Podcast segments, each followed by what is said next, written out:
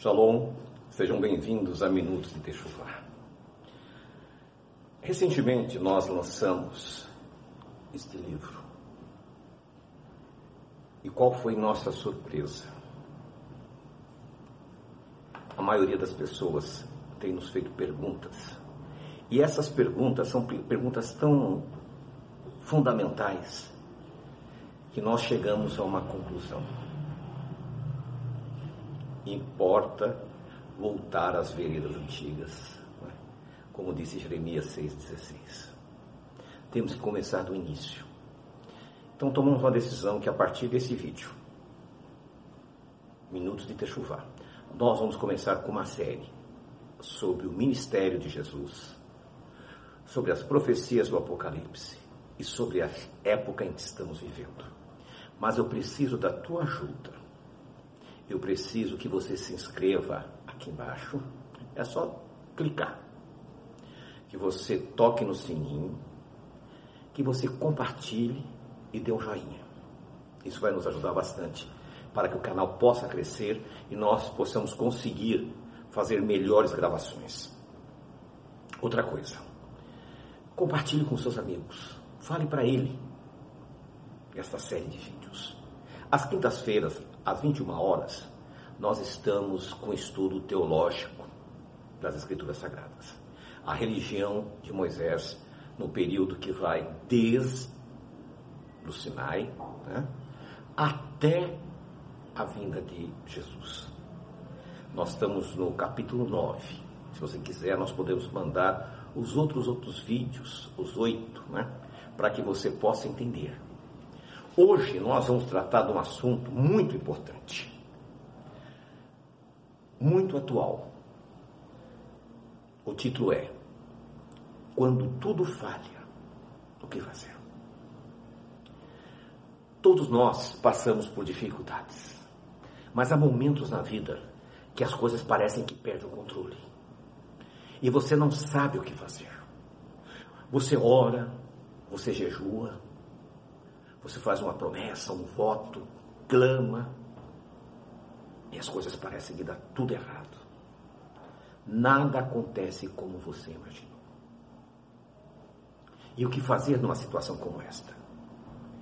Quando tudo falha na tua vida, como resolver essa dificuldade? O livro de Provérbios, no capítulo 27, no versículo 1, diz assim: Não se gabe do amanhã, pois você não sabe o que cada dia trará. Perceba, não se gabe do dia de amanhã, porque você não sabe o que o dia vai trazer. Tiago, o irmão de Jesus, no capítulo 4, no versículo 13 a 17, diz assim: Agora escutem, vocês que dizem, hoje ou amanhã viajaremos para aquela cidade. Ali passaremos um ano, negociaremos e ganharemos dinheiro, embora nem saibam como será a sua vida amanhã. Porque vocês são uma neblina que aparece por um instante e depois desaparece. E em vez disso, vocês deviam dizer: se Jeová quiser, viveremos e faremos isso ou aquilo. Nem o nome do Criador as pessoas sabem. Foi omitido e as pessoas preferem seguir malucos da internet falando um monte de nome esquisito, sem base, sem provas nenhuma. Mas Tiago diz: diga assim, se Jeová permitir, nós faremos. No começo de 2020, com certeza absoluta, você fez, você fez planos, projetos, sonhos. Eu fiz, pretendia fazer uma outra viagem. Ano passado estivemos na Europa e esse ano eu gostaria de estar em Israel. Fiz projetos também de construção, de reformas. Enfim, foram vários projetos. E todos eles naufragaram. Todos falharam. Por quê? Porque de repente surge esta praga e o mundo todo paralisou. Eu não realizei, você não realizou, o seu vizinho não realizou, o seu estado, as pessoas que moram no seu estado não vão realizar, no seu país e no mundo. Tudo falhou. Todos os nossos projetos falharam. Porque, como diz as Escrituras, nós não sabemos o que vai acontecer amanhã. Nós não fazemos a mínima ideia. Quando veio a doença para cá, as autoridades não tomaram providências imediatas e cabíveis por interesses financeiros. E nós vemos o caos. Vai acabar em abril, perdão, vai acabar em maio, vai acabar em junho, e nós estamos em julho e já estamos ouvindo falar de uma segunda leva e de uma terceira leva. E já estamos ouvindo falar que lá na China e na Rússia, no Cazaquistão, já está aparecendo outras pandemias.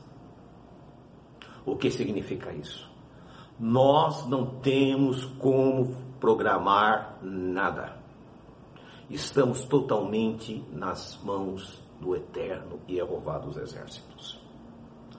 A sociedade humana atual, ela está baseada em três pilares. O primeiro pilar é o poder econômico. Ah, eu tenho uma poupança que me garante muito tempo de tranquilidade. Ou eu posso vender um patrimônio e isso vai me dar garantia, segurança. Será? Recentemente, um milionário faleceu. E sua filha disse: Meu pai era um homem riquíssimo, está deixando muito dinheiro, mas ele não conseguiu ter o que é gratuito e tem abundância: oxigênio. Ele morreu com falta de ar com esta doença Covid. O dinheiro dele não representou absolutamente nada. Você pode ter todo o dinheiro do mundo, mas se a sentença do eterno chegar na tua vida hoje, como disse Jesus, louco, hoje te pedirão a tua alma, você não tem o que fazer. O segundo pilar é a ciência. Esta geração que nós estamos vivendo aqui hoje, elas, tudo elas tem que comprovar pela ciência. A ciência comprova tudo. E agora está sendo provado que nem tanto. Durante quase seis mil anos, a humanidade viveu através dos bons conselhos dos seus anciãos. Conheciam plantas, conheciam remédios simples que curavam. Hoje não. Hoje você precisa ir na farmácia, tem que comprar remédios caros, porque senão você não é curado. Nós vimos o que aconteceu com essa medicação, que é baratinha. Salvou tantas vidas milhares poderiam ter sido salvas. Mas os interesses financeiros não permitem que a ciência autorize. A Organização Médica Mundial de Saúde poderia e deveria ser um ponto de referência, e não é. Hoje eles dizem uma coisa, dão uma determinação, não conseguimos nem colocar em prática, no dia seguinte eles mudam de ideia. Aí no outro dia muda de novo.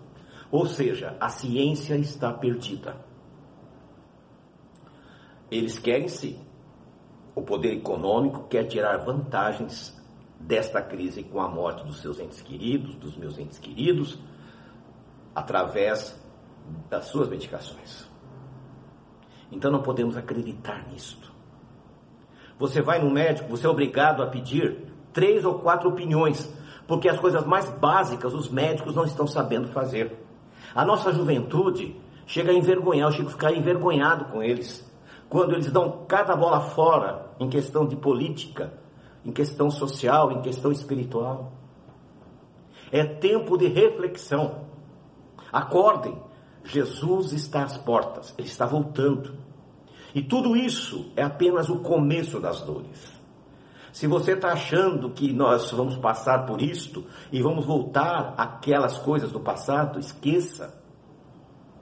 Coisas piores estão previstas, mas as pessoas não conhecem a palavra de Deus. As, as igrejas estão esvaziadas. As pessoas não estão indo na igreja. As pessoas não estão procurando a sinagoga. as pessoas não estão procurando a Deus, elas estão procurando a ciência, sendo que somente Jeová pode te curar. A ciência está perdida, a ciência humana não serve para nada quando a praga veio por ordem do Criador. E, esta, e era prevista que isso ia acontecer. O outro pilar é a política. Isso não precisa nem falar. O absurdo que virou os políticos. Que Deus nos livre destes homens. Eles são, só estão interessados em si mesmos. E nós ficamos aqui à deriva, neste mar de confusão, nesse mar de sofrimento. Você não pode continuar a vivenciar este tipo de coisa. O profeta Jeremias disse assim: Nós só herdamos mentiras. Ele diz também: Voltai às veredas antigas e escolhei o melhor caminho. E é isso que nós estamos propondo a fazer. Nós não somos melhor que ninguém. Mas nós estamos mostrando para as pessoas que existe uma alternativa. Existe um caminho. E o caminho não está no que está aí fora, mas o caminho está na palavra de Deus. O caminho está em servir a Jesus como Senhor da tua vida, recebê-lo em tua vida o caminho está em reconhecer Jeová como Deus único e todo-poderoso. É inconcebível as pessoas saberem que estas doenças que estão vindo da China, daquela região, é motivado pela transgressão de Levíticos capítulo 11. Porque são animais que não foram criados para alimentação. E todavia as pessoas zombam, brincam com coisa séria. Por isso você tome a sua decisão. Salve a você e sua família. E só existe um jeito: voltando para Jeová dos Exércitos, fazendo uma techuvá genuína. Mas a techuvá que eu estou te falando não é voltar para os ismos. O judaísmo e o cristianismo você vai encontrar neste livro provas concretas que ele foi uma criação do Império Romano para domínio. Ele se deturpou, ele se perdeu no meio do caminho. Mas o Senhor tem uma alternativa para nós. É seguir a Jesus, o Messias, através da Sua palavra. As pessoas têm preguiça de ler. As pessoas acreditam em tudo menos na palavra de Deus. Quando você for comprar uma Bíblia, presta atenção em alguns pontos básicos.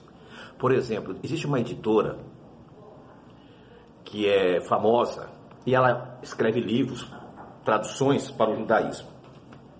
E eu, eu tenho a coleção deles, como tenho coleção de várias editoras.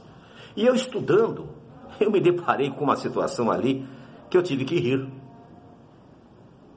é uma, uma Bíblia do judaísmo. Eu deveria confiar. Quando você lê a história de Eliezer, o servo de Abraão, ele vai buscar uma esposa para Isaac, Rebeca. E quando ele está se despedindo, ele dá um vestido para Rebeca, dá ouro para Rebeca, joias. E você sabe o que a Bíblia do judaísmo fala? que, como é que o tradutor, acho que ele devia ter tomado algum, diz que deu frutas para Labão e frutas para a mãe de Rebeca. Você pega as outras Bíblias, todas dizem que foi joias e presentes. Então você percebe que existe uma loucura, esse mundo está de ponta cabeça. Você pode conferir lá, se você tiver alguma tradução do judaísmo, você vai ver. O cristianismo nem fala, também o cristianismo tem cada uma aqui, misericórdia. Mas, como disse Daniel capítulo 12, os sábios entenderão e os ímpios não vão entender nada. Para você ser sábio, você tem que estudar. Eu convido você a participar com a gente. Não esqueça de compartilhar esse vídeo. Não esqueça de inscrever-se, tocar o sininho e dar um joinha. Shalom, shalom.